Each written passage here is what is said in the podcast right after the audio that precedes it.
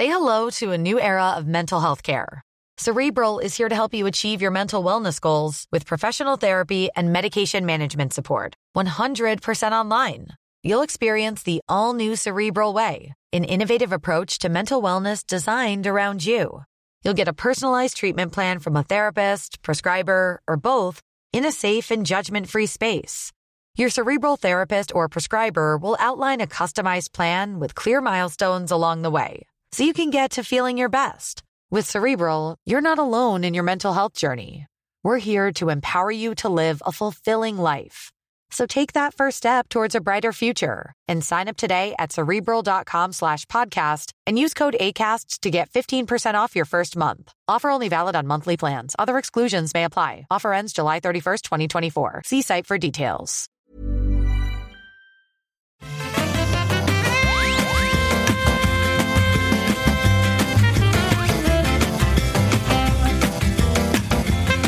Bonjour à tous et bienvenue dans ce numéro spécial, très spécial du rendez-vous jeu où on ne couvre pas l'actu, mais on couvre un sujet très spécifique, comme souvent dans ces numéros spéciaux. Et aujourd'hui, on va vous parler d'édition et plus spécifiquement de third édition. Je ne sais pas si ça se lit en, anglais et français ou tout en anglais ou tout en français.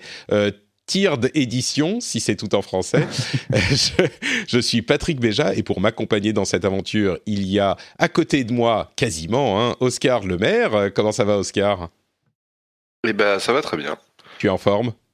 Je suis en forme, oui, ça va tu t'es remis de la demi-heure de problèmes techniques qu'on vient d'avoir euh, pour se connecter. Professionnel. oui, je, suis, je m'en suis remis. A priori, tout va bien, donc, euh, donc euh, tant mieux. Très bien. Bon, bah merci de te joindre à moi et à nous. Et je dis à nous, bien sûr, puisque le rire que vous avez entendu juste avant, c'est celui de Mehdi El Kanafi, qui est l'un des fondateurs, avec Nicolas Coursier, de Tiered Édition. Comment ça va, Mehdi? Bonjour Patrick, salut Oscar. Euh, merci de te joindre à nous. C'est vrai qu'on fait euh, dans cette émission généralement euh, de la de l'actu, mais de temps en temps, on se plonge dans des domaines connexes à l'actu du jeu vidéo. Et en l'occurrence, bah, Third Edition, c'est devenu un petit peu un pilier de l'univers vidéoludique francophone en quelques années seulement. Donc, je suis très curieux et j'ai hâte d'explorer un petit peu votre parcours et votre aventure. Merci pour l'invitation. J'espère que euh, les gens vont pas être trop déçus avec euh, les grosses annonces qui viennent de tomber cette nuit, mais bon. Euh, écoute, je sais pas quand je vais publier, peut-être aujourd'hui ou demain. oui, tu te dis, les gens espèrent qu'on parle de Dan Hauser qui, qui, quitte Rockstar, c'est ça? Exactement. Voilà, ça arrivera la semaine prochaine. petite réaction à chaud du coup, Oscar, sur Dan, Dan, Hauser qui quitte Rockstar quand même pour satisfaire l'appétit des fans d'actu. Bah, la réaction à chaud est très difficile vu qu'on sait euh, quasiment rien à l'heure actuelle. Alors je sais pas s'il y a des, des, des, infos qui vont sortir euh, d'ici la diffusion. Euh. Donc c'est un peu difficile d'en parler parce que ça, enfin voilà, on va pas sortir une analyse alors que ça se trouve on aura plein d'infos d'ici là. Ah, ok, merci. Totalement inutile, Oscar. Euh, très bien joué. eh ben écoute, on Tout attendra. Ce qu'on sait, c'est qu'il a quitté Rockstar après un long, un long congé sabbatique. de, voilà. Donc euh, on n'en sait pas plus. Bon, écoute, c'est pas si euh, c'était volontaire ou pas. Enfin bref. Puisque tu ne veux pas spéculer euh, sans aucune information et que tu préfères avoir des faits pour livrer ton analyse, moi je vais livrer la mienne, totalement hypothétique. Il, ça s'est très mal passé avec la direction. il a détesté travailler sur Red Dead Redemption 2. C'était une épreuve pour lui et du coup maintenant qu'il veut aller dans dans une boîte qui le laissera euh, plus libre de sa liberté artistique. C'est certain, tout se passe très mal. Euh, bon, non, j'y arrive pas. Euh, je ne sais pas du tout en fait. bon bah écoutez, on va plutôt parler de third edition et je vais euh, quand même prendre une toute petite seconde pour remercier les patriotes qui soutiennent cette émission. Si vous appréciez l'actualité ou les épisodes spéciaux, vous pouvez aller sur patreon.com/rdvjeux pour soutenir. C'est le moteur de l'émission évidemment, vous le savez, et on vous remercie de votre soutien. Euh, du coup, Mehdi, je dis euh, tiered édition, third édition, c'est votre troisième aventure euh, de publication, c'est pour ça que ça s'appelle comme ça? Oui, c'est exactement pour ça. C'est parce que c'est notre troisième, entre guillemets, maison d'édition. Donc oui, on le prononce third. Après, euh, pour faciliter, on dit third, mais pas trop. Euh, après, si c'est du français et de l'anglais, c'est vrai que édition, on a laissé l'accent aigu, donc ça serait CERD édition, c'est très bizarre, mais bon, c'était pour dès le début parler de notre envie de faire du français et de l'anglais. Euh, non, non, je plaisante. C'était euh, juste parce que ça sonnait bien. C'était l'année, on a monté ça l'année de nos 30 ans.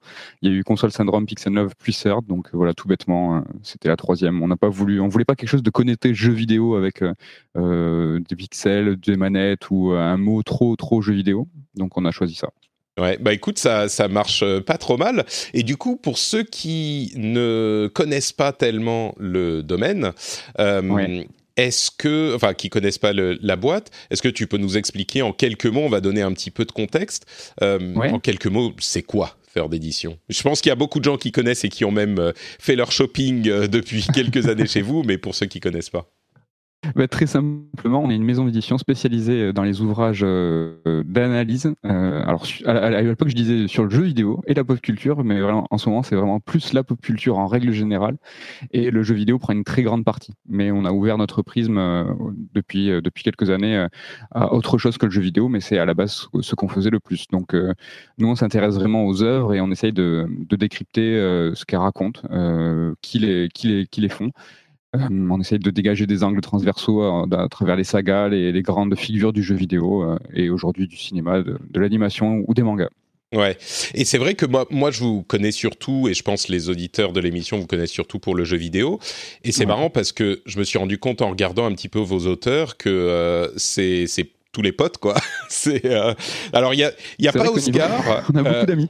Ouais, il y a, y a pas Oscar euh, qui, d'après ce que je comprends, est, est, très occupé, mais vous ne perdez pas espoir, hein, Oscar. j'ai écrit, j'ai écrit chez eux dans, mais dans des ouvrages collectifs. Ouais, c'est ouvrages collectifs. Ouais. Ouais. Mais, mais, mais, alors... mais euh, il pourra témoigner, ça fait longtemps qu'on lui fait des demandes. oui, oui, bah oui, qui, qui sont, oui, il y a des discussions qui, qui ne sont pas terminées. alors, et information exclusive euh, du rendez-vous jeu, euh, Oscar refuse de travailler avec Sœur d'édition. Il a détesté ses collaborations. C'est juste que ça prend du temps. Polémique. Écoute, euh, moi j'ai appris il y a pas longtemps que pour marcher sur Internet, il fallait faire du buzz. Donc, euh, sois gentil, euh, travaille avec moi et, et, prétends un tout petit peu. non, mais c'est vrai que à côté de ça, il y a bah, Benoît qui est souvent dans l'émission, Exerve qui bosse beaucoup avec vous. J'ai vu que Lou Lassinaf. Alors Lou, je sais pas, Alex le serveur, je sais pas s'il était je sais même pas s'il a été dans une émission avec moi, mais il fait tellement partie de la de la périphérie on se connaît et on se parle que c'est aussi un pote. Euh, enfin, il y a, j'ai, en, en, parcourant la liste des auteurs, j'ai vu genre euh, cinq ou six noms qui soit avaient été dans l'émission, soit euh, font partie des, des, de la communauté proche de des podcasteurs et de tous les amis. Euh, c'est c'est c'est la comment dire la mare dans laquelle vous allez pêcher. Euh, c'est ces gens-là, cet univers. Bah, c'est tes amis, oui. oui, bah, c'est les, les, journalistes, les journalistes spécialisés jeux vidéo. Bah, mm. Les meilleurs, tu les connais, donc euh, forcément, pour chaque ah. titre et chaque grande saga, on essaye de chercher euh, les plus grands spécialistes, ceux qui sont le plus à propos, qui connaissent le mieux le sujet. Donc, bah, fatalement, après plusieurs années à faire des ouvrages, euh, c'est vrai que notre pool d'auteurs grandit et tu connais un peu tout le monde. J'ai sauté un petit. Vas-y, Oscar. Ouais, non, je, je, me posais la question, est-ce que, est-ce que tu saurais dire quelle est la proportion euh, à peu près hein, de, d'auteurs que vous, vous avez contactés et mhm. de ceux, que, de ceux qui vous ont contacté euh, euh, par leur initiative? Alors, il y a quelques temps, je t'aurais dit 90% des auteurs ont les démarches, euh, c'est-à-dire qu'on connaît bien la presse, on connaît euh, euh, l'affection de, chaque journaliste pour telle ou telle saga, donc à chaque fois on savait où taper. Mais les années passant, ça commence à s'inverser, on commence à venir de, plus en plus vers nous, donc la proportion reste vraiment largement en notre faveur, c'est nous qui allons voir les auteurs, mais ça commence à s'inverser. Hmm. C'est marrant parce que ça me fait penser, on en parlait aussi un petit peu avant l'émission, quand tu m'as euh, recontacté récemment, je me suis rendu compte qu'en fait, tu m'avais envoyé un petit message il y a, enfin, quasiment à la création de la boîte, quoi.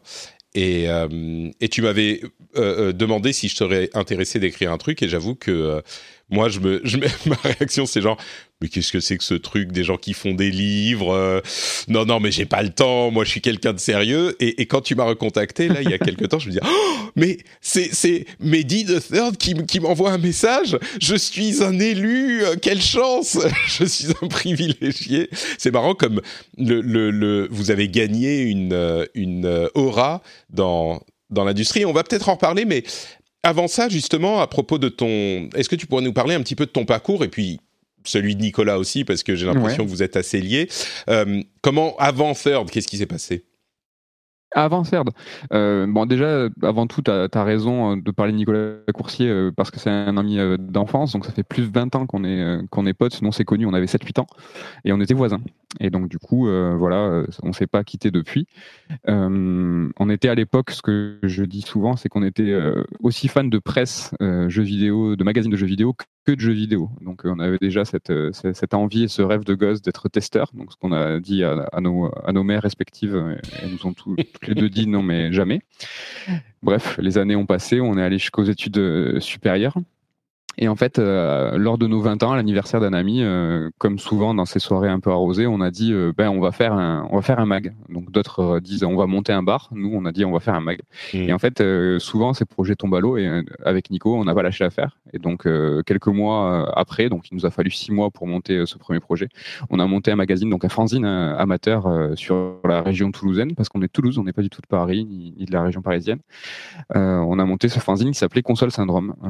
donc on a fait sept numéros par la suite. Euh, on a commencé à 16 exemplaires et on a fini avec euh, un projet de 1500 exemplaires pour un salon. On était oh en kiosque, on allait démarcher, on allait démarcher nous-mêmes les, kiosques un par un pour déposer en dépôt-vente deux, trois magazines parfois. On essayait d'avoir de la pub euh, dans les magasins. par exemple, les magasins à l'époque indépendants de jeux vidéo, ça existait, hein, fut un temps. Et ils nous achetaient des, des, pages de pub à 50 euros pièce et on se débrouillait. En fait, le magazine en lui-même, un numéro coûtait 14 euros à produire parce que c'était de l'impression numérique à très faible exemplaire. Et on le vendait 4,90, euh, moins de 5 euros parce que c'était le prix qu'on c'est le prix qu'on estimait juste en fait. Et on essayait de se projeter au maximum dans la réalité en se disant si on était un vrai magazine, si on était vraiment en kiosque et qu'on avait vraiment beaucoup de lecteurs, qu'est-ce qu'on ferait? Donc on, évidemment, tout ça était amateur, mais ça a beaucoup forgé notre caractère et notre caractère de travail en fait cette expérience. Ça a l'air d'être effectivement une, une, expérience particulière, mais juste pour que je comprenne bien, euh, et je vais demander l'appui d'Oscar pour qu'il me confirme euh, avec son expertise des chiffres, euh, si les magazines vous coûtent 14 euros pièce à faire et que vous les vendez 4 euros, vous perdez 10 euros sur chaque magazine que vous vendez. Hein, c'est bien ça, j'ai bien fait mes calculs mathématiques complexes. Bah, si Oscar confirme, oui, oui, on était des génies, génies de la com, génies de l'écho, on était trop forts à l'époque.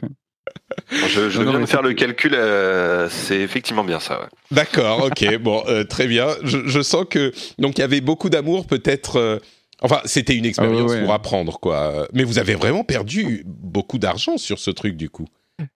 En fait, on perdait pas d'argent parce qu'on avait quelques pages de pub, donc du coup tout cumulé, à la ah fin la balance était à zéro, donc on, gagnait pas du tout d'argent. Je crois qu'une fois, et je vous jure que c'est vrai, on s'est payé un kebab. On s'est dit ah ben là on a 15 euros et on est allé on est allé manger un kebab avec l'argent justement de, ces magazines.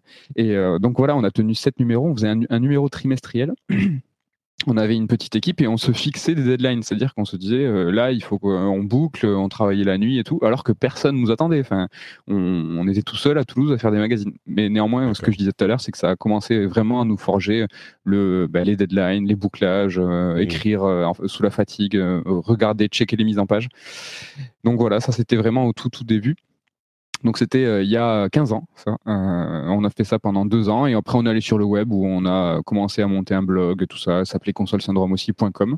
J'accélère un petit peu la cadence. Oui, oui, vas-y, euh, vas-y. Quand on a quand on a vu que faire un magazine à l'époque c'était vraiment très compliqué, la presse était moribonde, tout se cassait la gueule, on, s'est dit qu'on allait faire des formats très longs parce que c'est ce qui nous intéressait. On, lisait à l'époque Gameplay RPG, euh, ce genre de magazine qui faisait des 20-30 pages et ça nous passionnait. Et en fait, on a décidé de mettre les potards au maximum en se disant si nous on pouvait faire des dossiers de 30, 50, 60, 110 pages, ça serait quoi? Mais en fait, du coup, bah, ça serait un livre si on est allé vraiment à fond. Et en fait, on s'est dit bah, pourquoi on ferait pas un magazine géant et on en ferait un bouquin et ça serait pas en presse mais en librairie. Mm. Donc du coup, à ce moment-là, euh, Nico lui a fini ses études, donc il était en master de bio. Il a fini son master de bio et donc pendant ce temps, euh, bah, il fallait que l'un des deux apprenne euh, bah, comment on faisait un livre bah, vraiment quoi, techniquement. Et donc moi j'ai entrepris de faire un BTS édition. Et c'est au milieu de mon BTS édition que Pix Love en fait a monté sa, boîte et du coup ça a totalement crédité notre idée de faire des, livres sur le jeu vidéo parce qu'on s'est dit il se lance, ça marche. L'un des fondateurs de Pix en plus était du coin, donc la région toulousaine. donc on s'est rapidement rencontrés on a fait connaissance et on, s'est lié d'amitié. Donc voilà, que tout ça, tout ça est né de, là. en 2010, on a 2010, je dis pas de bêtises, on a monté Console Syndrome Edition. Euh, et donc, euh, dès le début, avec euh, cette envie d'analyser les grandes sagas du jeu vidéo, on a commencé avec un livre sur Assassin's Creed, on a écrit notre livre sur Zelda. Et donc, très rapidement, au bout d'un an d'activité, Pix Love a décidé de nous racheter parce que voilà, ils étaient spécialisés sur l'histoire, le rétro gaming, et nous on était sur l'analyse et les séries plus contemporaines. Donc du coup, si on alliait nos forces, ben, on allait couvrir le prisme du jeu vidéo dans sa totalité. Donc voilà comment on s'est retrouvé chez Pix Love pendant trois ans et demi. Et après trois ans et demi, euh, bah, Pix avait euh, bien augmenté, il y avait plus d'employés, il y avait un pôle Toulouse, un pôle Paris.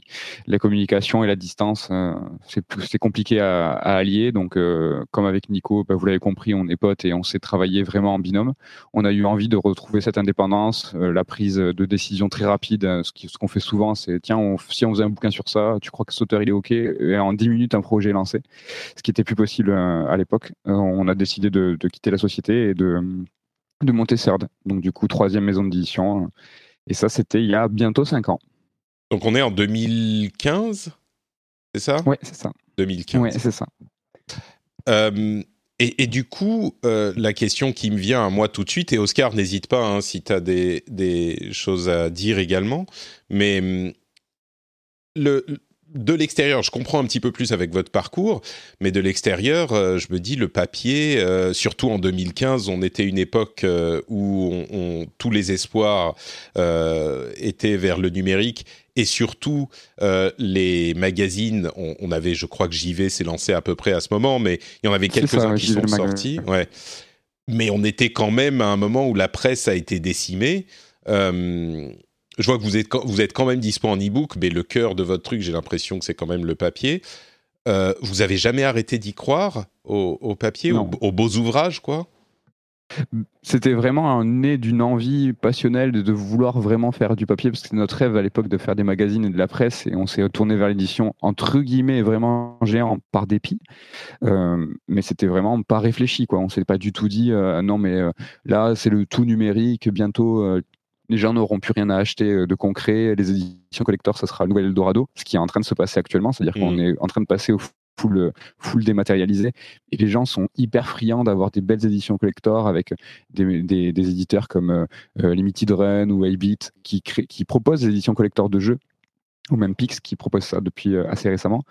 Et en fait, c'est ça, c'est que là, c'était la bonne idée à avoir il y a quelques années, mais c'était pas du tout volontaire. Ouais. C'est il y, a une grande différence entre la presse et les, livres en termes de en, termes d'approche puis en termes de, dynamique de vente aussi euh, parce que finalement les, livres ont plus vocation à enfin c'est il y a l'idée d'un ouvrage définitif on est on est beaucoup moins mmh. sur euh, euh, enfin j'ai envie de dire que le, problème de la presse c'est qu'il y a eu la concurrence d'internet de, de la presse papier, je veux dire, euh, alors que le livre euh, n'est pas vraiment concurrencé par Internet, ça apporte quelque chose de différent, quoi. Ouais, effectivement. c'est clair. sur la presse, on est sur de l'information qui est qui peut être produite facilement un peu partout. Euh, la valeur du livre en lui-même, au-delà de l'information qui va être contenue et qui a cette valeur parce que c'est une, une, une comment dire un, résumé, un compendium définitif sur le sujet. Il y a l'objet physique qui fait qui est un beau livre de, de de table basse, comme on dit en anglais, euh, qui en plus parle à l'amour du média euh, des joueurs qu'ils veulent exprimer par quelque chose de physique en le montrant. le... Je ne serais pas surpris qu'il y ait des gens même qui achètent les livres et qui les lisent à moitié. Euh, et puis en plus, vous aviez eu la confirmation avec Pix and Love et votre expérience précédente qui avait quand même un, un truc qui fonctionnait, quoi. Oui, on a plein de lecteurs, on sait malheureusement qui achètent les bouquins et qui les laissent dans l'étagère et qui sont qu'ils achètent pour la collection.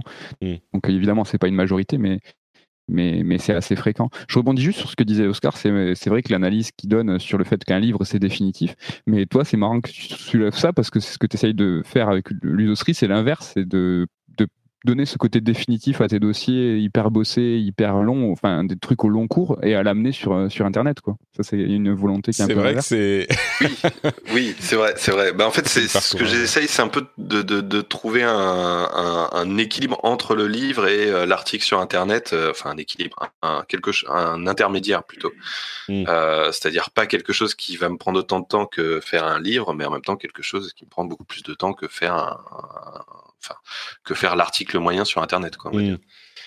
Ouais, moi je me demande si Mehdi aurait pas raison. Euh, faudrait peut-être que tu, tu, te mettes à écrire des livres pour Third, hein, Oscar. Je pense que ça serait une. Euh, bon, bon, je... dis pas ça pour ça, mais l'un des, euh, moi, l'un des, obstacles que j'ai avec les longs articles sur Internet, c'est justement le format de lecture, quoi, le, le, support de lecture. C'est vrai que je trouve qu'il y a rien de plus agréable qu'un livre, ou même, allons-y, même parlons des liseuses. C'est vrai que là, du coup, peut-être qu'on on peut lire tes, articles sur un iPad ou ce genre de choses, mais moi j'ai beaucoup de mal à me mettre devant un écran, en tout cas devant un poste euh, Mac ou PC, et puis passer 45 minutes à, lire euh, un article. Ça c'est pour moi le plus, le, plus gros problème. Quoi. Je sais pas si tu as des retours, Oscar, de tes lecteurs. Est-ce que le support euh, est problématique Oui, alors évidemment, je, je pense que à peu près tout le monde sera d'accord avec toi là-dessus. Euh, moi, le premier, le truc, et ça, ça, ça, nous amène à un sujet qui, qui je pense, va être intéressant, c'est euh, c'est la question des droits des images. Ah oui. Euh, qui, qui, qui est un. Je sais que c'est un sujet récurrent. Je sais que souvent les, les, les lecteurs euh, se disent pourquoi il n'y a pas d'images. Ce, le livre aurait été mieux avec des images. Euh, est-ce qu'on est-ce qu'on peut évoquer ce sujet-là sur le euh, bah le, simplement le problème euh, qui, qui, euh, qui fait que vous ne pouvez pas avoir d'image et les, les éventuelles possibilités parce que après il y a des il y a des ouvrages et pour le coup je pense aux ouvrages collectifs comme comme l'année du jeu vidéo comme Level Up où vous vous mettez des images dans dans les livres. Donc qu'est-ce qui fait que ce n'est pas possible pour certains livres et qu'est-ce qui fait que c'est possible pour d'autres? Alors, juste pour répondre à cette question, je me permets de revenir un peu dans l'histoire et l'histoire de, de CERN. En fait, nous, notre premier euh, ouvrage qu'on a fait, c'était euh, la saga sur la saga Assassin's Creed. Et en fait, on a rédigé l'ouvrage, on est allé voir Ubisoft, euh, et en fait, on leur a dit, ben voilà, ça c'est notre projet. Est-ce que vous êtes, est-ce que vous êtes chaud? Et donc, ils nous ont tout de suite dit, ben oui, c'est génial. Ils nous ont donné full access, donc tous les assets, donc les, illustrations exclusives, artwork, tout en, en, qualité HD. On nous a ouvert les studios, on nous a demandé si on voulait faire des interviews, enfin, la fête, quoi. Donc vous vous êtes dit, en fait, c'est super facile, ça se passe super bien avec tout le monde. Mais attends, c'est même, même pas fini, c'est qu'ils nous ont pas demandé de payer. Ils nous ont dit, non, mais c'est trop bien, hein, c'est, mais allez-y, faites-le, votre livre, c'est, cadeau en plus. On a fait, mais génial, euh, c'est trop bien, on a réussi à faire ça en quelques mois. Et l'objectif à l'époque, c'était de sortir ce genre de livre tous les trois mois. Donc euh, on, a, on a écrit après Metal Gear Solid et Bioshock. Et en fait, quand on est arrivé euh, au même point de, de négociation avec Metal Gear, quand on s'est frotté au Japon, ça a coupé un peu. Et donc, du coup, pardon, ça a coupé un peu. Tu disais qu'on s'est frotté au japonais? Oui, ça a la, les négociations ont duré plusieurs mois, voire plusieurs années. Ça a été mmh. euh, vraiment très très très compliqué. Et en fait, on a remarqué bah, bah, de façon empirique que c'était qu'on avait eu un coup de chance énorme en fait. Le, coup de bol du débutant, on est tombé sur Ubisoft, des Français qui nous ont dit mais allez-y, faites ce que vous voulez, euh, c'est trop bien.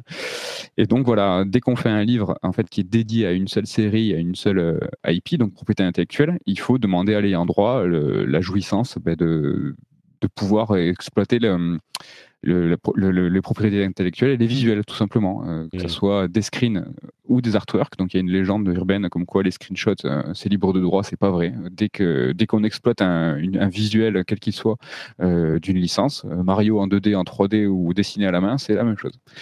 Donc si c'est officiel, évidemment. D'accord. Donc voilà, euh, nous on s'est frotté à ça, ça a tout de suite beaucoup compliqué nos projets. Bien sûr. Et euh, c'est de, de, de, là est née en fait l'idée de faire un bouquin euh, bah, sur Zelda, donc analytique sur Zelda, sans aucune illustration. Et en fait, on a pris le pari que tout le monde connaissait Link, tout le monde connaissait Zelda, que l'imaginaire était suffisamment puissant pour que quand on lise une analyse, on puisse tout de suite se projeter dans ces figures extrêmement connues. Ça a été un pari et ça a extrêmement bien marché. Donc Zelda reste, le livre Zelda reste à ce jour notre livre le plus vendu. Mmh. et donc ça a crédité derrière l'idée de faire, ben oui, on peut totalement faire des livres en noir et blanc, sans aucune illustration, et du coup avec la liberté de pouvoir dire absolument ce qu'on veut, parce que dès qu'on utilise le matériel propriétaire des éditeurs, ben, ils demandent... Bah, ils ont droit de regard. Oui contrôle de la maquette et hélas contrôle du contenu. Donc c'est beaucoup de. Nous, on fait des livres en noir et blanc à la base par contrainte, mais après plusieurs années, c'est devenu quelque part une marque de fabrique. On nous reconnaît pour ça et les gens apprécient. Donc euh, on a eu un peu de chance. D'accord. Et, du coup, bah, j'ajoute un truc. Je je suis pas spécialisé sur le droit et tout, mais euh, mais il me semble quand quand tu dis que euh, que que que les illustrations, les images, c'est c'est c'est interdit de les utiliser. il me semble que c'est en fait c'est pas c'est c'est le cas pour absolument tout. C'est-à-dire que même dans la dans la presse papier ou dans la ou dans la presse internet, théoriquement, on n'a pas le droit d'utiliser euh, une image sans demander l'autorisation. C'est juste que euh, ça passe en réalité quoi. Il y a une sorte de, de euh, il y a, enfin voilà, les, les, éditeurs vont évidemment pas gueuler à chaque fois, euh, mais pour le livre, ça devient un peu différent parce que euh, parce que les éditeurs voient ça comme une, une tentative de produit dérivé en fait, mmh. et, euh, et c'est là où ils sont beaucoup plus regardants quoi. Et c'est marrant parce que euh, il voit le, livre en fait a un côté noble, un côté définitif qui fait peur et euh, du coup les, ayants droit euh, craignent. Alors que les tirages sont beaucoup plus faibles que par exemple un magazine, les livres sont bien moins lus qu'un dossier sur internet, alors que l'exploitation d'images, quelle qu'elle soit et quel que soit le support, normalement est, interdite. Hein. Et donc sur la presse par exemple, le, le, le fait qu'ils aient entre guillemets le droit, c'est cette euh, latitude qu'on leur donne parce que le, magazine est uniquement euh, en kiosque un mois voire deux mois. Quand c'est des quand c'est des magazines hors série qui sont par exemple dédiés à une seule euh, IP, donc par exemple si un magazine fait un, hors série sur Zelda, ça peut poser beaucoup plus de problèmes parce que le magazine est dispo plus longtemps, c'est un magazine total sur une seule marque, c'est un peu plus compliqué. Ouais, là il faut demander, Oscar. Oui, oui, Oscar avait raison. Même un magazine, même un mensuel, normalement, une couverture, euh, c'est interdit. Enfin, on appelle ça une ah bah. couverture sauvage quand on ne demande pas l'autorisation. Et tout, enfin, ça se fait souvent, mais ils n'ont pas le droit, normalement. Je vous confirme que euh, moi, mon temps chez. Je, vais juste dire un truc. Il y a quand même des livres où vous avez des illustrations. J'imagine que là, vous travaillez avec les éditeurs. C'est pas uniquement des livres 100% euh, texte, mais il y en a. Oscar en a parlé. Oscar en a parlé rapidement tout à l'heure. Les livres qui sont collectifs, en fait nous, on se permet de mettre des images parce que les droits sont, éclatés en fait. Et euh, c'est juste que le livre serait impossible à réaliser euh, autrement. Si par exemple sur tout un, on a fait un livre sur l'année du jeu vidéo, euh, 98, 92, euh, quand on a envie de parler de Street Fighter, ne serait-ce que ça sur deux ou six pages, il faudrait qu'on demande l'autorisation à Capcom. Et donc là, pour six pages, on se permet de le faire parce que de toute façon, si eux, euh, ça leur convient pas, il faudrait qu'ils viennent me voir en me disant ces six pages, ils vont pas, mais ils ont aucun droit sur les 200 autres. Donc mm. tout ce qui est ouvrage collectif avec beaucoup de sujets, euh, c'est peine perdue pour, euh, pour tout le monde en fait d'essayer de, de, de l'interdire. C'est un peu le même principe que les magazines. À un moment, il y a, y a 200, il y a 100 pages, il y a autant d'éditeurs qui sont traités voilà, c'est un peu, un peu plus souple. En, gros, c'est-à-dire l'éditeur va pas se permettre de, de, de, faire un procès pour 1% euh, du magazine, quoi. 1% du livre, en l'occurrence. Ouais, il perdrait d'office de, toute façon. Enfin, il va mm. pas, il va pas gagner grand chose, euh, même en, dommages et intérêts, euh, s'il demande pour deux pages d'un tirage qui est 3 ou 5 000. Enfin, c'est pas grand chose. Quoi. Ben, on va on va arriver aux chiffres justement, mais euh, mais juste pour confirmer, moi quand je bossais chez Blizzard à l'époque, euh, effectivement les magazines, les, couvertures, euh, c'était toujours un accord entre l'éditeur et le magazine.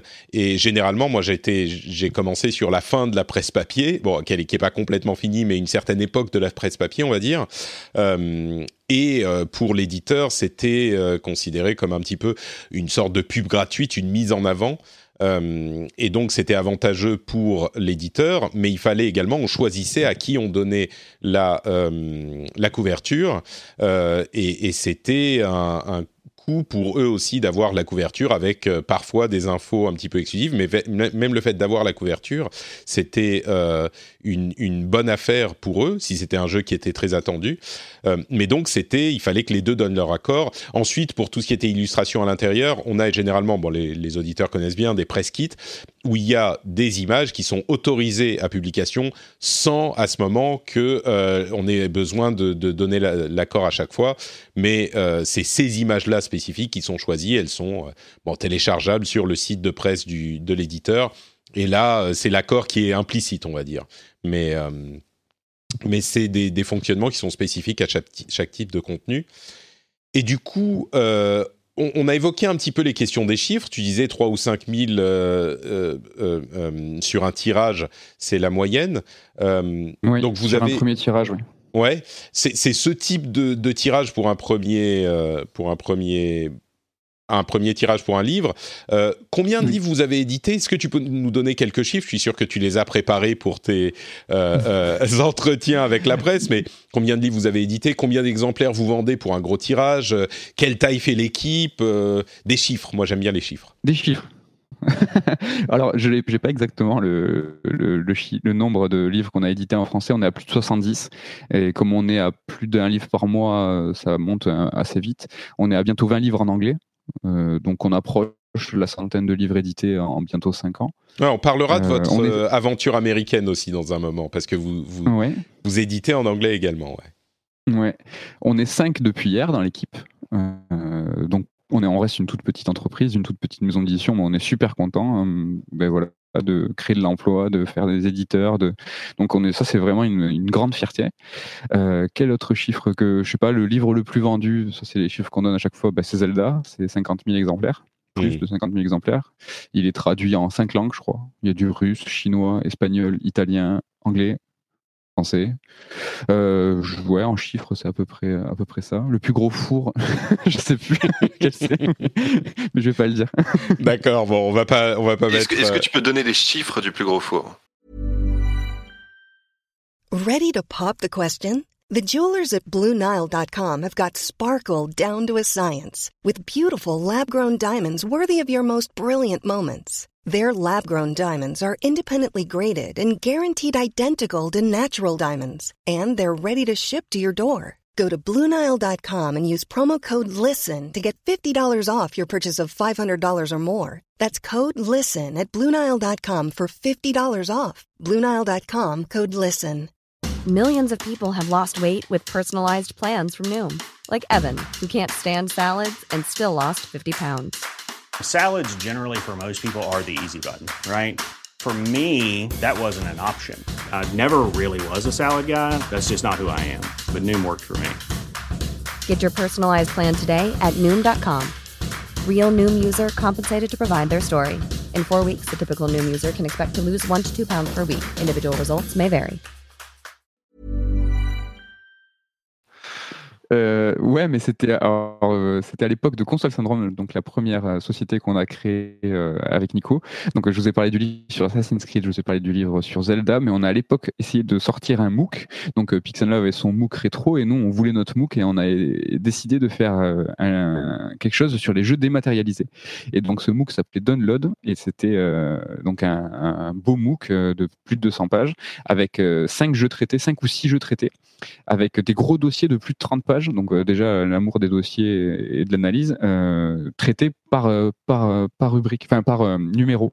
Et donc on avait le contact de, tous les studios, les assets aussi, des interviews exclusives.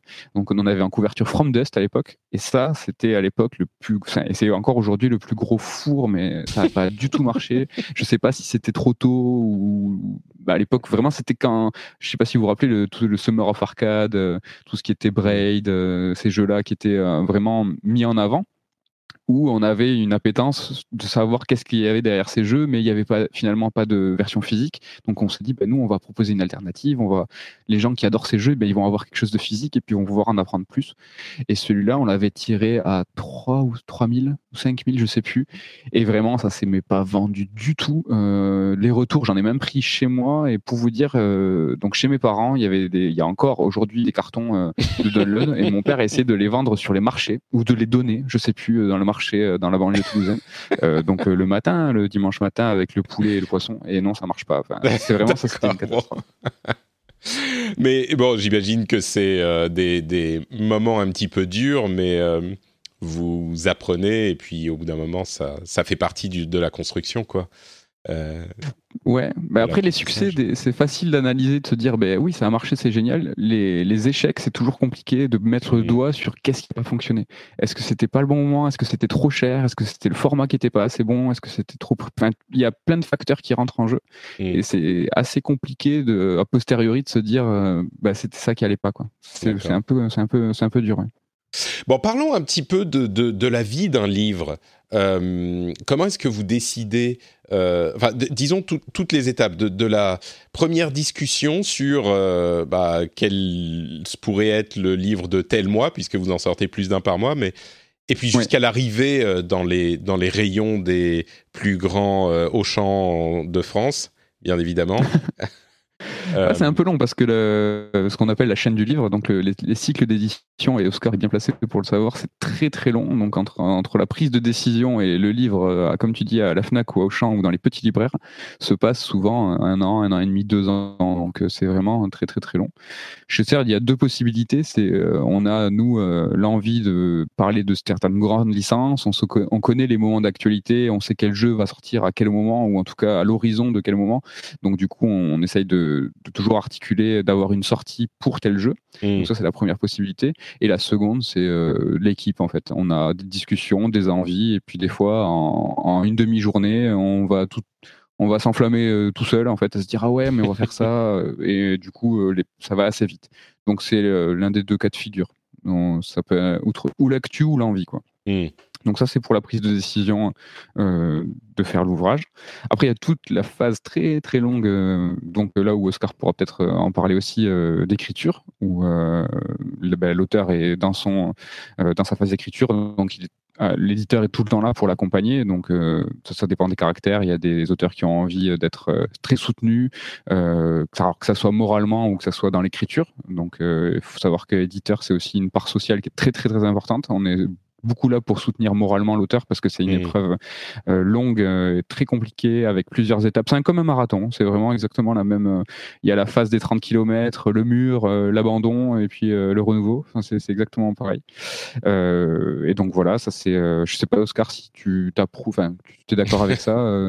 oui, après bon, il court un marathon par article de magazine, donc Oscar il connaît bien, je suis sûr.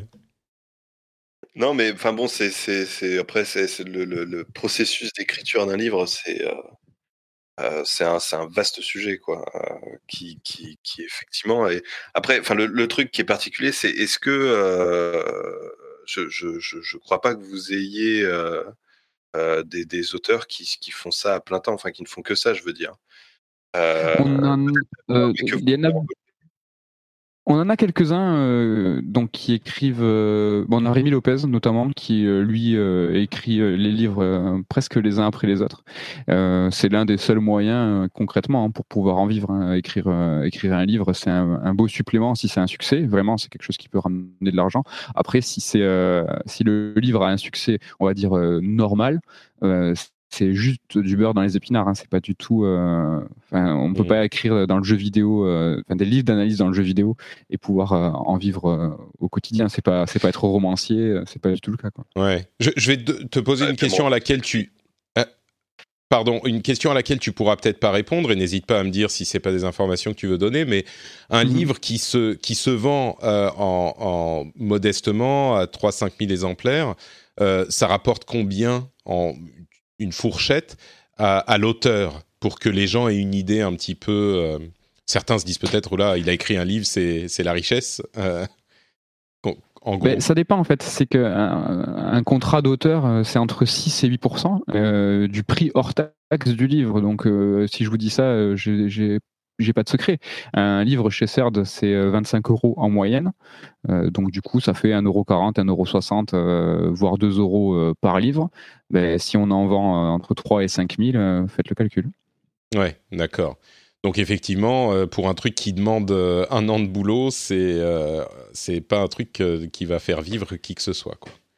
Un an de boulot, un livre ne prend pas un an de boulot à plein temps. non, non, pas à plein temps, mais je veux dire, c'est Ça, ça, tu peux pas le compresser. Si tu prends un an de, travail sur le livre, il y a des allers-retours, des, différentes étapes qui doivent se faire. C'est pas un truc que tu peux compresser en un mois d'écriture, j'imagine, parce qu'il y a. Euh, c'est comme, je, crois que c'est Rob Pardo, euh, anciennement de chez Blizzard, justement, qui dit un truc que j'aime beaucoup, une citation que dont je parle de temps en temps. Il parlait de la conception des jeux vidéo.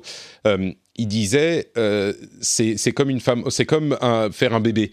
Tu peux pas prendre neuf femmes enceintes et faire un bébé en un mois. Euh, donc là, pas mal. je l'aime beaucoup cette, cette citation. Je trouve qu'elle parle très bien de ce que ça, du fait que bah, il y a des, un certain ordre dans lequel tu dois faire les choses. Je t'interromps juste. Tu sais que c'est pas lui, que c'est une citation qui tourne dans l'industrie du jeu vidéo depuis les années 70. D'accord. Bah, moi, c'est de lui que je l'ai entendu, mais ok, donc il n'en a pas la ouais, C'est une citation que j'ai trouvée de, qui datait, je crois, de 79, un truc comme ça, de, de, de, de de quelqu'un chez Atari ou un truc du genre. Enfin, c'est, c'est, c'est, je crois que c'est devenu vraiment un classique dans l'industrie du jeu vidéo de, de, de, de, sortir cette phrase qui effectivement est très bien trouvée. Hein. Et, et, j'imagine que dans les livres c'est pareil. Donc pour parler de revenus, on peut pas dire à un auteur bon bah voilà, t'as un mois, euh, ça, tu, tu, tu, les enchaînes. Ça, j'imagine que ça marche pas comme ça quoi. Non, c'est sûr. Après, euh, plus on cumule les livres, plus euh, les revenus augmentent parce que les droits d'auteur, enfin écrire un livre c'est dur, euh, mais c'est une fois. Une fois que le livre est publié, il a une seconde vie, une troisième vie, il est traduit en anglais, en, dans d'autres langues, on vend les manuscrits à l'étranger à d'autres éditeurs. Ils sont réimprimés si le succès, euh, si le succès est là. Et si on cumule les manuscrits, ben, c'est vrai que les droits d'auteur c'est une fois par an. Donc à la fin des comptes, on fait, on fait le bilan et c'est vrai que plus ben, si on cumule les livres et les droits de plusieurs ouvrages, euh, au final, ça peut être quelque chose qui est qui est, qui est assez sympa. Donc c'est pas du tout euh, mmh. c'est pas du tout des salaires de ministre néanmoins. Faut pas Ouais, mais c'est-à-dire que si tu si t'en fais euh, un par an, au bout de dix ans, ça peut, si t'as fait des trucs qui fonctionnent pas trop mal sur la longueur, ça peut devenir des revenus réguliers. Euh, ouais. une sorte d'investissement. Mais il faut, il faut que les livres connaissent, connaissent le, le succès. C'est vrai Bien que sûr. Voilà, c'est ça. C'est que on a, bah, nous par exemple chez nous, c'est vrai que sur 24 euh, livres, on va dire, euh, qui sont publiés sur une année, il y a vraiment, on va dire, 3-4 livres qui sortent, qui sortent, euh, qui sortent du lot et c'est vraiment eux qui vont tirer tout le monde vers le haut, que ce soit la maison d'édition ou, ou, tout le reste. Quoi. C'est vrai que c'est, en fonction et en multipliant les tentatives que des fois on tombe sur le sujet qui parle, qui parle au bon moment. Hein. C'est, mmh. c'est, c'est des paris, quoi. Et du coup, une fois, bon, les relations sont peut-être parfois un petit peu compliquées avec les auteurs, j'imagine. Euh, c'est des trucs qui sont que vous avez appris à gérer sur le sur la longueur. Et puis tu dis c'est beaucoup d'accompagnement. Euh, oui. Sans aller forcément vers le euh, controversé à chaque fois. Il y a des gens avec qui ça se passe pas bien du tout. J'imagine qu'il y a des gens avec qui ça se passe très bien. Est-ce que tu as des anecdotes euh, dans ce domaine, des trucs que les, que les lecteurs ne savent pas, mais qui les surprendraient s'ils. Euh, mais ça se passe plus ou moins bien en fonction des auteurs, évidemment, en fonction des caractères et en fonction des gens. Mais nous, on lutte surtout euh, contre la fatigue, la fatigue morale euh, que l'auteur va connaître après un travail au long cours sur, euh, sur un manuscrit. Euh, les, les, auteurs sont tellement plongés dans un sujet qu'ils en deviennent monomaniaques et ils, ils voient le monde qu'à travers ce prisme-là. Ils ont un peu le Tetris Effect, mais euh, en fonction de leur saga, et ils voient que ça.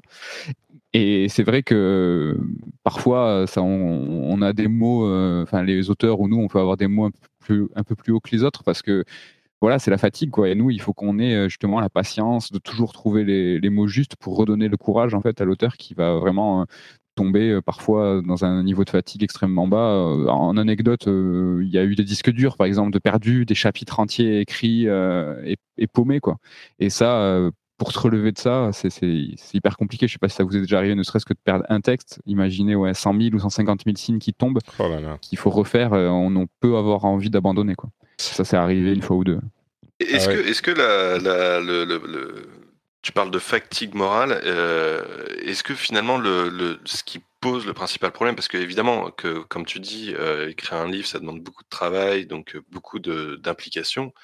Mais est-ce que le souci, c'est pas finalement le fait que ce, travail-là n'est pas associé à un, enfin, disons que c'est associé avec, comme tu l'as évoqué tout à l'heure, des, revenus assez faibles et qui en plus arrivent après, enfin, même s'il y a des, des, avances aussi, mais qui ne représente qu'une petite partie euh, finalement des droits. Mmh. Enfin, moi, de mon expérience, c'est, je, je, peux dire que c'est ça, quoi. C'est-à-dire que la, la, la, la, difficulté, elle, elle repose pas tant sur le fait de, de, faire un travail difficile, parce que le travail est difficile, mais en même temps, il est, il y a quelque chose de très exaltant dans ce, enfin, en tout cas moi personnellement, c'est comme ça que je l'ai vécu.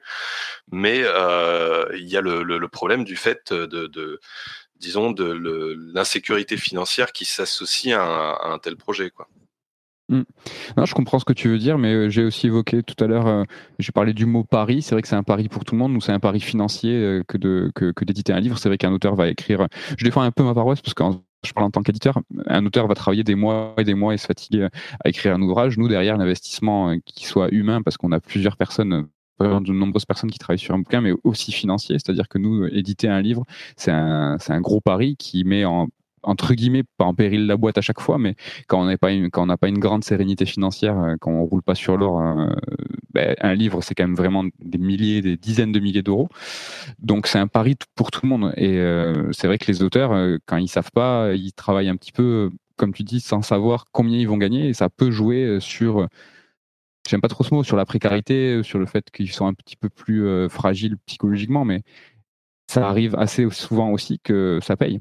Et euh, quand le succès est au, rendez-vous, euh, ça vaut le coup. Et en plus, c'est quelque chose au long cours. Comme j'en parlais tout à l'heure, un livre peut avoir plusieurs vies. Donc c'est dur une fois.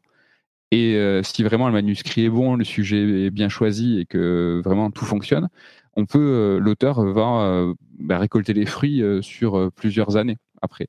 Donc sur le moment donné, oui, c'est dur, mais c'est un pari, c'est un pari pour tout le monde. Quoi. Mmh. Bon, je vais essayer de penser à quel livre je dois écrire euh, pour euh, devenir millionnaire. C'est ça, j'ai bien compris ce que tu disais, j'ai bien euh, analysé la situation. Euh, mais ça... a raison, c'est vrai que la, la, situation des auteurs, et en, ce moment on en parle beaucoup, on sort d'Angoulême, là où les, vraiment les, les, dessinateurs de BD ont, ont, tapé du poing sur la table euh, sur, les, sur, les, sur les droits d'auteur. Euh, il y, y, a, un rapport qui est sorti il n'y a pas longtemps aussi euh, pour parler en fait de la situation des éditeurs, des auteurs, euh, qui est libre d'accès. Hein, enfin, il, est, il est accessible, on, peut le lire, il n'y a aucun problème. Mais euh, nous, on est assez serein vis-à-vis de ça parce que euh, vis-à-vis des informations qui sont communiquées, nous, sœurs, on a, on a un comportement qui est vraiment assez irréprochable, c'est-à-dire que ce soit autant en droit d'auteur qu'en avance, par exemple, tous les auteurs ne, touchent, pas des, avances, des avaloirs. Euh, ça, c'est quelque chose qui n'est pas commun euh, à tous dans le milieu de l'édition. Les pourcentages d'auteurs aussi sont pas pareils pour tous. Des fois, et souvent, hélas, ils sont sous les 5%, 4%, 2%. c'est pas du tout le cas chez nous. C'est pour ça que je vous réponds vraiment sans gêne. Nous, on fait de notre mieux et on sait que la force de notre maison d'édition, c'est les auteurs. Donc, on, on essaye de les choyer. Ouais, mais c'est vrai que ce, à quoi on revient en fait, c'est que une vie d'auteur, c'est un petit peu une vie d'artiste. Euh, en quelque sorte, il y en a qui réussissent très bien, mais il y en a beaucoup aussi pour qui c'est plus difficile et il faut persévérer. Et euh, bon, vous clairement, moi, tous les retours que j'ai eus sur Third et comme je le disais. Euh, entre enfin Loïc Benoît Lou il y en a plein j'ai l'impression qu'ils sont très contents de bosser avec vous mais c'est pas le cas euh, c'est pas toujours le cas quoi donc mais tu as raison de faire un parallèle avec une œuvre, parce qu'un livre, c'est une œuvre artistique, même si nous, par exemple, c'est euh, des œuvres analytiques, donc, euh, mais il y a derrière une, impulsion de création. Les auteurs y mettent beaucoup de eux dans leur dans leur livre. Ouais, c'est beaucoup donc, ça. Ouais. Excusez mon analogie d'avance, mais Ouais, mais tu vois, un peintre, c'est vrai qu'il va pas se demander euh, en amont combien il va vendre sa toile. Euh, il, il, fait d'abord son, il fait ça d'abord sa toile et si ça lui rapporte des millions après, euh, tant mieux. Vraiment dans l'idéal de l'art, hein, je suis assez cliché, je le sais, mais c'est à toute proportion gardée un peu quelque chose. L'auteur va écrire son livre et va vivre des épreuves artistiques, se confronter à tout ce qu'on a parlé, la fatigue, la page blanche, etc., etc. Ça, si ça paye derrière, c'est vraiment le mieux, mais quelque part, c'est un peu une œuvre qui, que, que, chaque auteur fait. Quoi.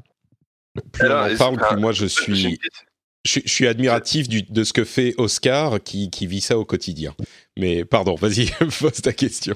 Non, mais alors, enfin, justement, je, je, je, me posais cette question. Euh, alors, je vais partir un peu sur leur sujet pour le coup, pour, pour, pouvoir, pour pouvoir rebondir dessus, mais. Euh, Euh, est-ce que tu peux nous dire, parce que du coup, euh, tu, as évoqué le fait tout à l'heure que, que, que vous avez recruté des personnes ces, ces, dernières années même. Ça... Mmh, est-ce que tu peux détailler le, le, le, travail que, que, que, fait, que, que font les employés à plein temps de, enfin vous y compris.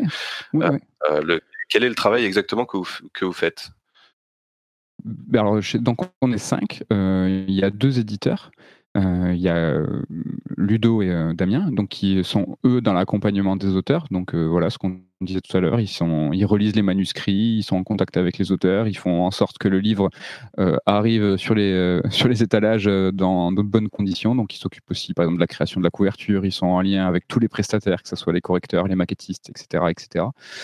On a Ken aussi, lui qui s'occupe de tout, euh, de tout l'aspect. Euh, alors, il a un support sur tout. En fait, c'est euh, le rouage qui fait que tout roule. C'est qu'il est au support visuel, il est au support technique. il va nous aider à monter les podcasts, il va nous aider à faire les visuels de communication. Parce que c'est vrai que tu vas faire un livre, le produire, c'est extrêmement long, extrêmement dur, mais ça, reste que 50% du trajet. Si on s'arrêtait là, et c'est ce qu'on faisait au début quand on était content de produire, produire, produire, mais derrière, il faut les vendre, parce que, ben, comme on dit, il faut que les auteurs touchent euh, des droits, il faut que la société continue à vivre. Et ça, c'est hyper important d'avoir un soutien de communication, de marketing.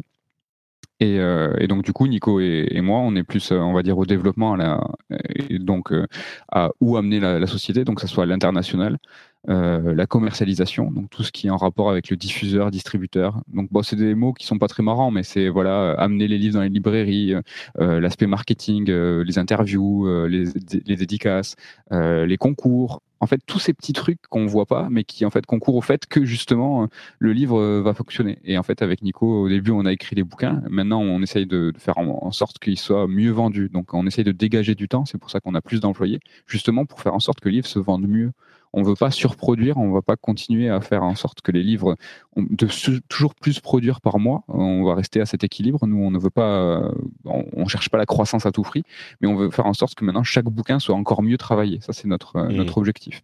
Donc voilà, en gros, euh, tous les tous les cinq, ce qu'on fait.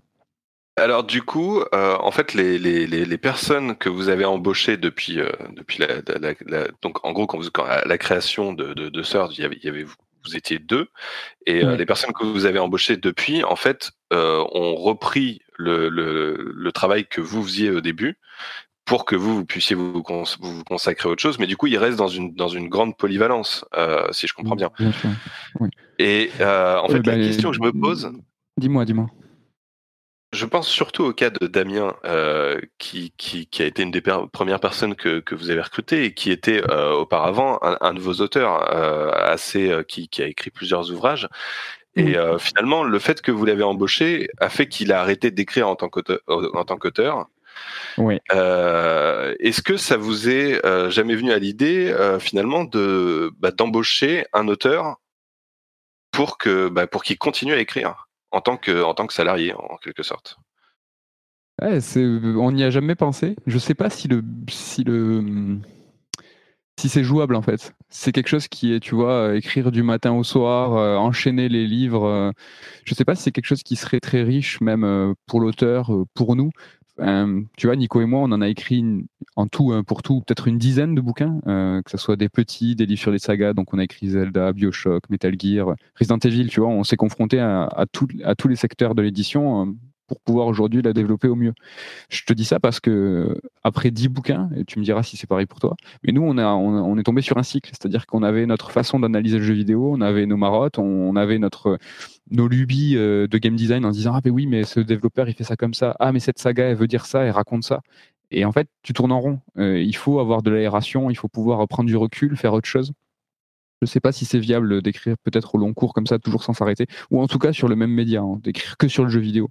Par, exemple, tout à l'heure, je parlais de Rémi Lopez qui enchaîne les livres. C'est vrai que lui, il bascule très souvent du jeu vidéo à la pop culture. Il va écrire sur un film d'animation, sur du manga, puis il va revenir sur du jeu vidéo.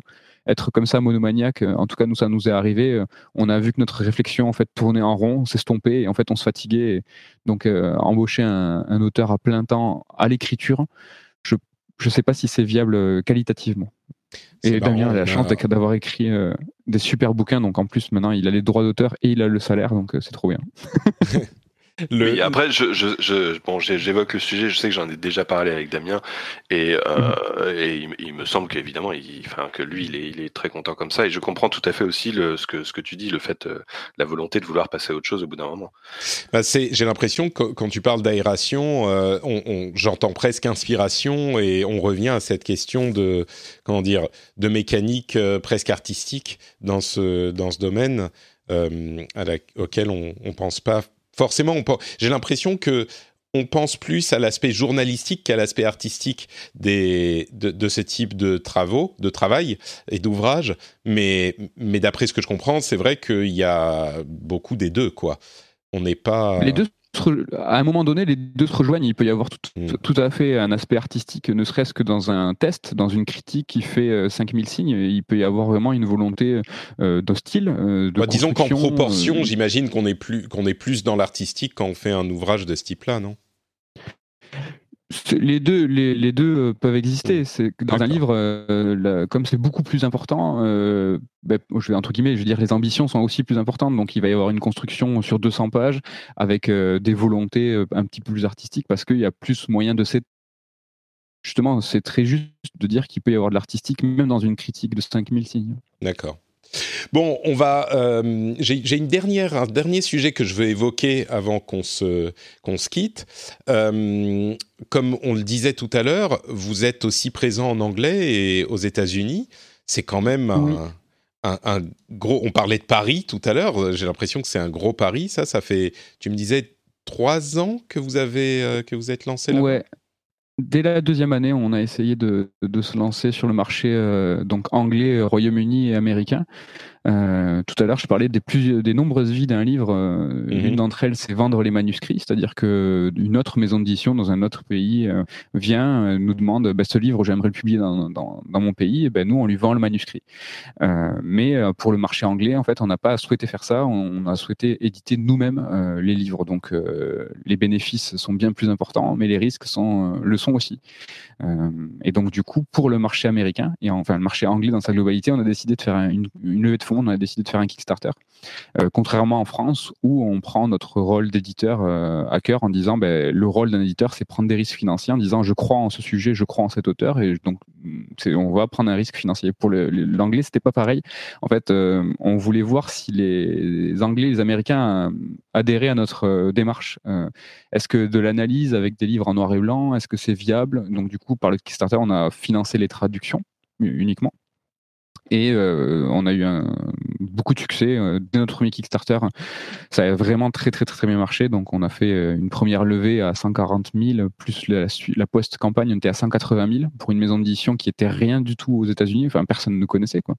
Et 180 000, il y a des jeux, qui, des petits jeux, hein, qui a des petits développeurs indés qui n'arrivent pas à les lever. Donc on, est, on a été à l'époque super étonnés et tout aussi fiers de, de, pouvoir faire ça. Et donc du coup voilà, après trois, après deux ans et demi, on est bientôt à 20 livres en anglais, donc 15 ou 16, je crois. Euh, et à l'époque, quand on en off, on en parlait tout à l'heure du rêve américain, c'est que on, fantasmait totalement. Nous, on se disait, ben ouais, mais t'imagines, en France, on fait des tirages entre 3 5 000, des fois on vend des dizaines de milliers d'exemplaires, c'est génial. Euh, aux États-Unis, euh, vu la taille du marché, ça va être la fête, quoi. Et en fait, pas du tout. C'est hyper compliqué. Il faut savoir qu'en France, d'avoir un suivi sur le, sur le livre, c'est déjà dur. Savoir où sont les livres, s'ils sont bien placés en, FNAC et en librairie, si les libraires les travaillent bien, si les commerciaux les travaillent bien. Alors imaginez un pays où c'est pas notre langue natale, où il y a personne sur place, donc il y a personne chez CERD, il y a personne aux États-Unis ni ni à Londres, en Angleterre, où il y a personne sur place, où il y a le suivi qui est beaucoup plus compliqué, où les distances sont énormes, c'est-à-dire que aux États-Unis, il faut faire 50 fois ce qu'on fait en France pour autant d'États, des problèmes de distribution qu'on n'imaginait même pas. C'est-à-dire que en France, un camion, il traverse, euh, il traverse la France en une journée, euh, sauf qu'aux États-Unis, qui sait qui distribue euh, New York et Los Angeles? Comment ça se passe? Les, les, livres, on les produit comment? Il faut les livrer par cargo? Alors, si on produit en Europe, parce que c'est moins cher de produire en Europe qu'aux États-Unis, ou même en périphérie, Mexique ou Canada, ça, reste très très cher. donc, du coup, on produit C'est moins cher de produire, de, de, de faire imprimer les livres en Europe que de les faire imprimer même au Mexique? Ouais. c'est dingue, c'est dû à quoi, tu sais Alors, de ce que je sais, là, à travers les quelques années d'études, euh, c'est plus une question de savoir-faire. C'est-à-dire que ah les beaux livres, euh, en tout cas pour les États-Unis, sont essentiellement produits en Chine. Nous, on ne produit pas en Chine. donc, du coup, eux, des tirages, des entre guillemets, des petits tirages avec la qualité qu'on demande, ils font pas. Ou alors ils font à des prix assez élevés. Et donc, du coup, ça demande des, ça, ça, ça, nous met face à des problématiques qu'on n'avait pas. C'est que si on produit en Europe et qu'il faut acheminer les, bouquins, euh, déjà en avion, on oublie, ça vaut une fortune, on l'a fait une fois, mais plus jamais notre vie. euh, c'était pour une, c'était pour une urgence. Parce que ouais, c'est des, c'est calculé en poids volumétrique. Donc, c'est important, la hauteur, enfin, c'est une, une galère. Mais là, vous voyez à quel point je, suis, je suis précis sur un truc qui m'a traumatisé. mais euh, les, livres, les livres, faut les amener en bateau. Mais le bateau, il passe par New York et puis après, il traverse les États-Unis en, en, en camion ou alors on passe par le canal du Panama et on fait le tour. Enfin, vous voyez, ce genre de problématique, on n'avait absolument pas euh, anticipé. Euh, comment on, remplit un conteneur, euh, voilà, tous ces galères, on savait, on, s'est confronté à tout ça. Et, au final, vous avez réussi à, ouais, vous avez réussi à vous en sortir et. Alors on est super content. on, est donc au Royaume-Uni. En, Royaume-Uni, c'est un peu bizarre parce que ça marche un peu moins bien qu'en France, alors que le marché du jeu vidéo est, plus important au Royaume-Uni qu'en France. Pour autant, euh, la, la, démarche prend un peu moins. Il faut dire qu'en France, on n'a pas évoqué pendant le podcast, mais on a vraiment le livre de jeux vidéo, c'est franco-français. Il y a des livres au mmh. Japon, aux États-Unis, mais ils sont un peu plus artbook ou un peu plus euh, guide, on va dire. Mais euh, le livre analytique, euh, c'est de chez nous. Quoi. Donc aux États en Angleterre, ça prend un peu moins. aux États-Unis, ben, figurez-vous que ça commence vraiment à prendre. Donc on sait absolument pas le chiffre d'affaires de la France multiplié par 20 comme on laisse compter. ça s'équilibre. On commence à faire à peu près comme en France, tout doucement et après plusieurs années de travail. Donc euh, on est juste fier que ben, voilà, on est allé à New York il y a un an et demi et on, se baladait sur la 5e avenue et donc on est rentré dans la grande librairie, donc leur Fnac à eux s'appelle euh, Barnes Nobles et on, est tombé sur les livres euh, CERD par hasard. Donc ça fait un petit choc, mais on est super fier, super fier que ce soit le cas quoi. D'accord. Et euh, tu peux donner des, des, des, chiffres pour euh, uniquement les, versions anglaises à peu près Tu parlais, tu parlais d'une moyenne de, de 3000 à, 5, à 5000 tout à l'heure et pour euh, spécifiquement le, le, les, les, versions anglaises? C'est pareil. C'est par exemple, tu vois, sur le premier Kickstarter, on avait fait des, des, tirages de 5000 exemplaires, donc l'équivalent de, de, ce qu'on fait en, en France pour les livres dont on pense, tu vois, qu'il va y avoir un certain succès. Et euh, ça nous a tenu, euh, ça nous tient quelques années. Donc, euh, ce que je disais tout à l'heure, c'est qu'on commence à avoir un succès équivalent aux États-Unis, en France, en, le succès français équivalent aux États-Unis, alors que le, le marché est beaucoup plus grand. Donc, tu vois, ça s'équilibre tout doucement, tout doucement. Et c'est selon toi, c'est parce qu'ils n'ont pas la culture de la chose, ils sont pas, enfin, ils consomment le jeu vidéo différemment, ils n'ont pas peut-être autant de, de, recul ou de regard critique sur le sur le, média ou est-ce que tu as une explication ou c'est juste non parce que bah, je pense que l'offre était euh, et tout est tout simplement pas là parce qu'il y a un éditeur euh, donc euh, qui fait des choses super sympas c'est Boss Fight donc qui fait des petits livres d'analyse euh, Koomake donc Flo a traduit en France par exemple.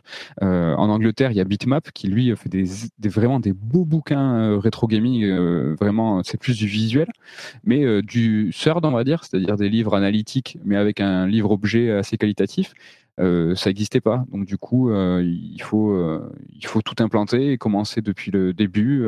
C'est-à-dire qu'il faut parler aux libraires, leur dire qu'est-ce que c'est, pourquoi, mmh. comment. C'est juste que le marché n'existe pas en fait, donc il faut le créer.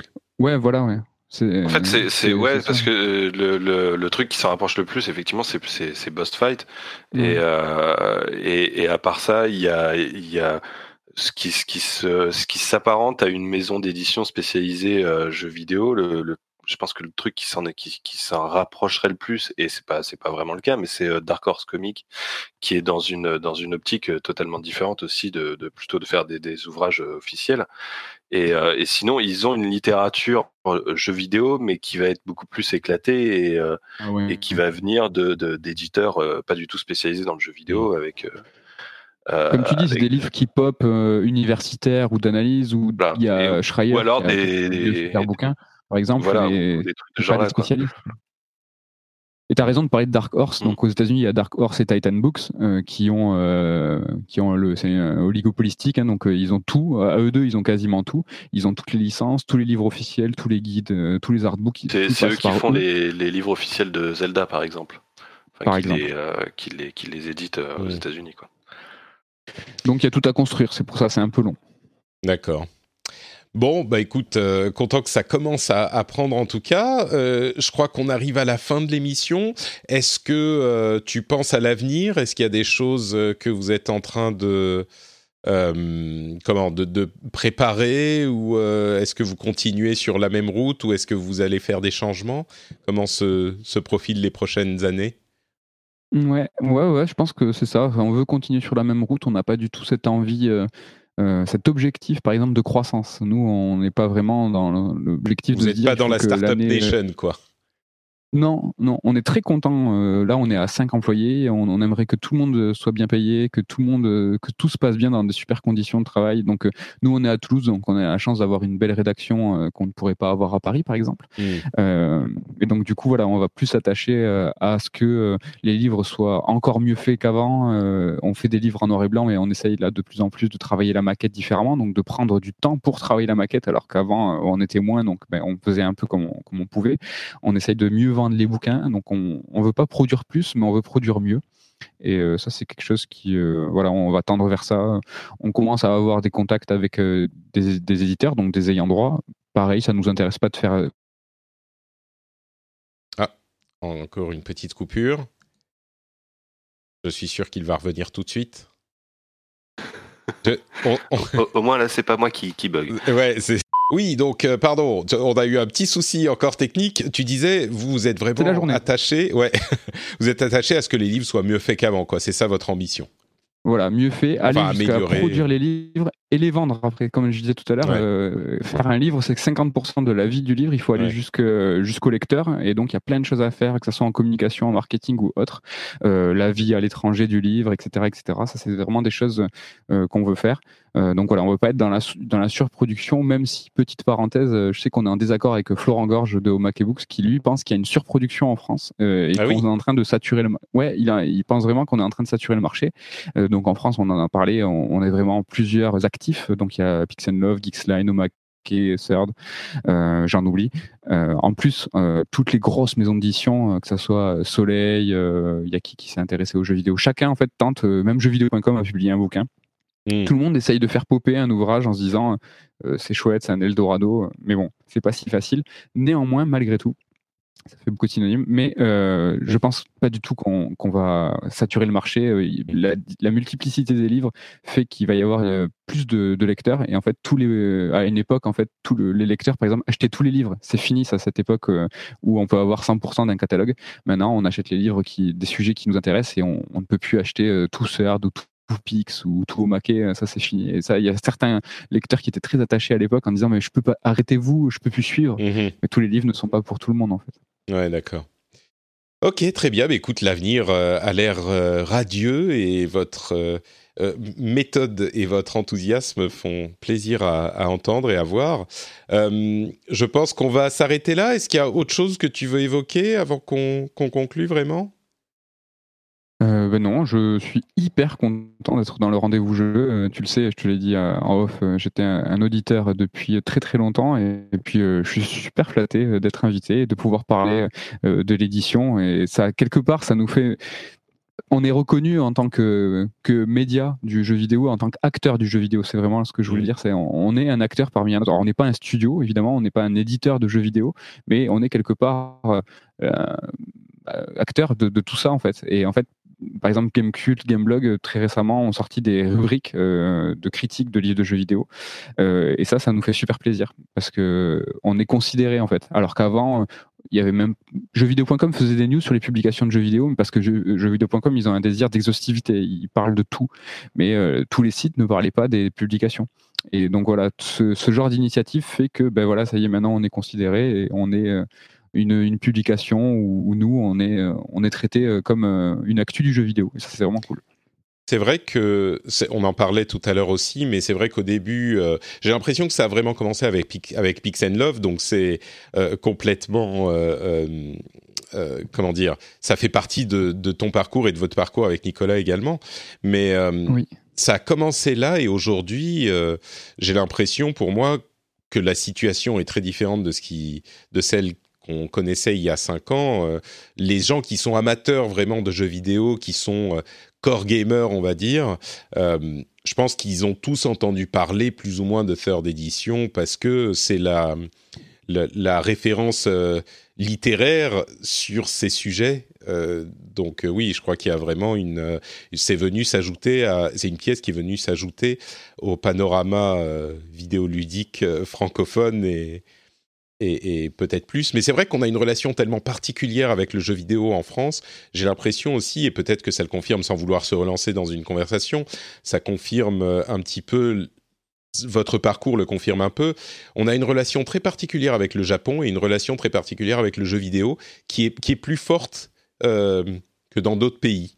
Mais je ne sais pas si ça c'est juste une intuition, mais euh, c'est vraiment une impression forte. Quoi. Donc, non, je suis assez d'accord avec toi. Oui. Je suis content que vous puissiez y participer également.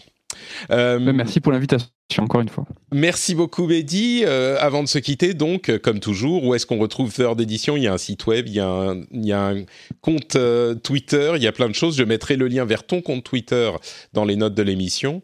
Mais c'est gentil. Mais après, pour nous retrouver, c'est facile. C'est on a un site donc sur où on peut retrouver euh, nos ouvrages. Et sinon, on est en librairie. On a un réseau éditeur euh, édition classique, donc dans toutes les bonnes librairies, toutes les grandes surfaces spécialisées, Fnac Cultura, Leclerc. On est euh, partout où il y a des livres.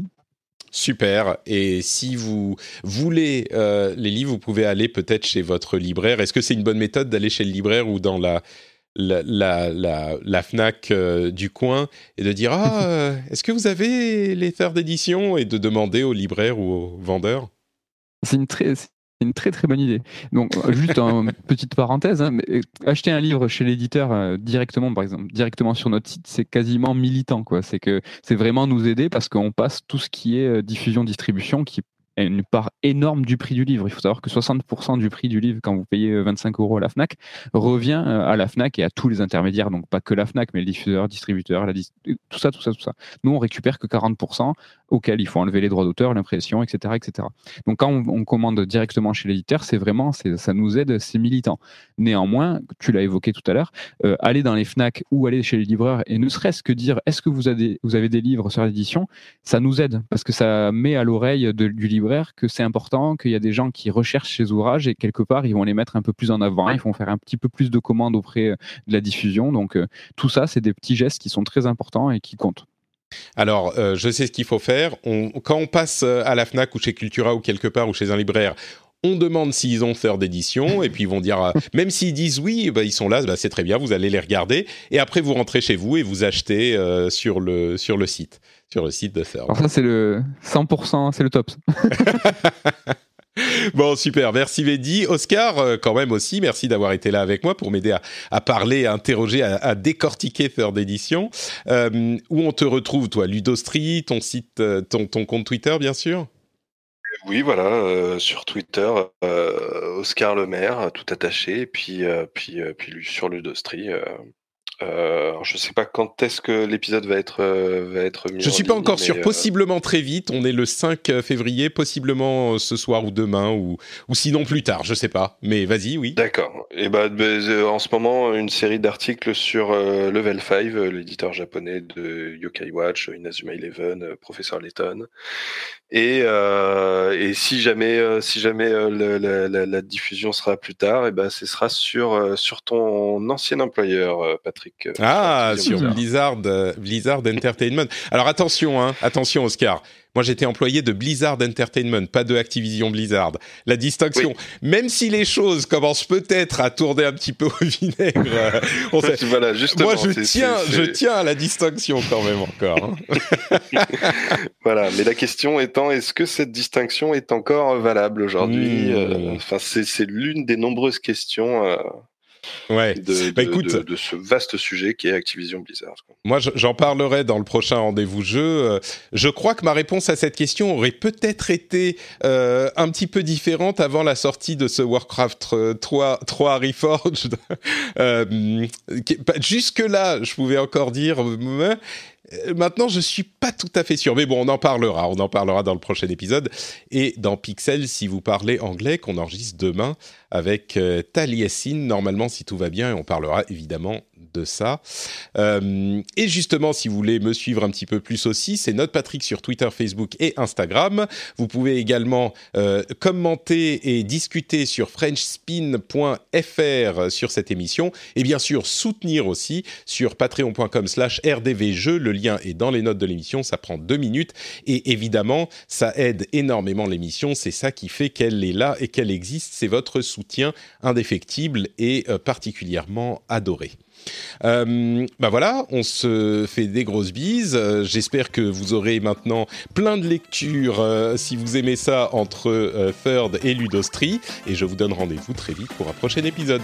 Ciao à tous!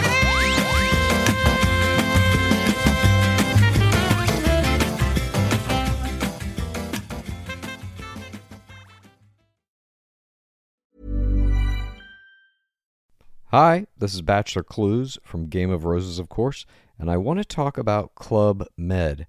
Everybody knows Club Med has been the pioneer of the all inclusive resort since 1950, with almost 70 resorts worldwide, ranging from beachside destinations in the Caribbean and Mexico to exotic locations like the Maldives and Morocco, or even the mountain destinations like Japan and the European Alps.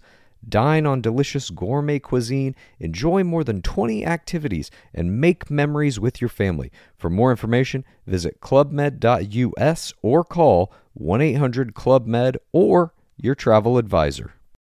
Join us today during the Jeep Celebration event. Right now, get 20% below MSRP for an average of 15178 under MSRP on the purchase of a 2023 Jeep Grand Cherokee Overland 4xE or Summit 4xE. Not compatible with lease offers or with any other consumer incentive offers. 15,178 average based on 20% below average MSRP from all 2023 Grand Cherokee Overland 4xE and Summit 4xE models in dealer stock. Residency restrictions apply. Take retail delivery from dealer stock by 4 1. Jeep is a registered trademark.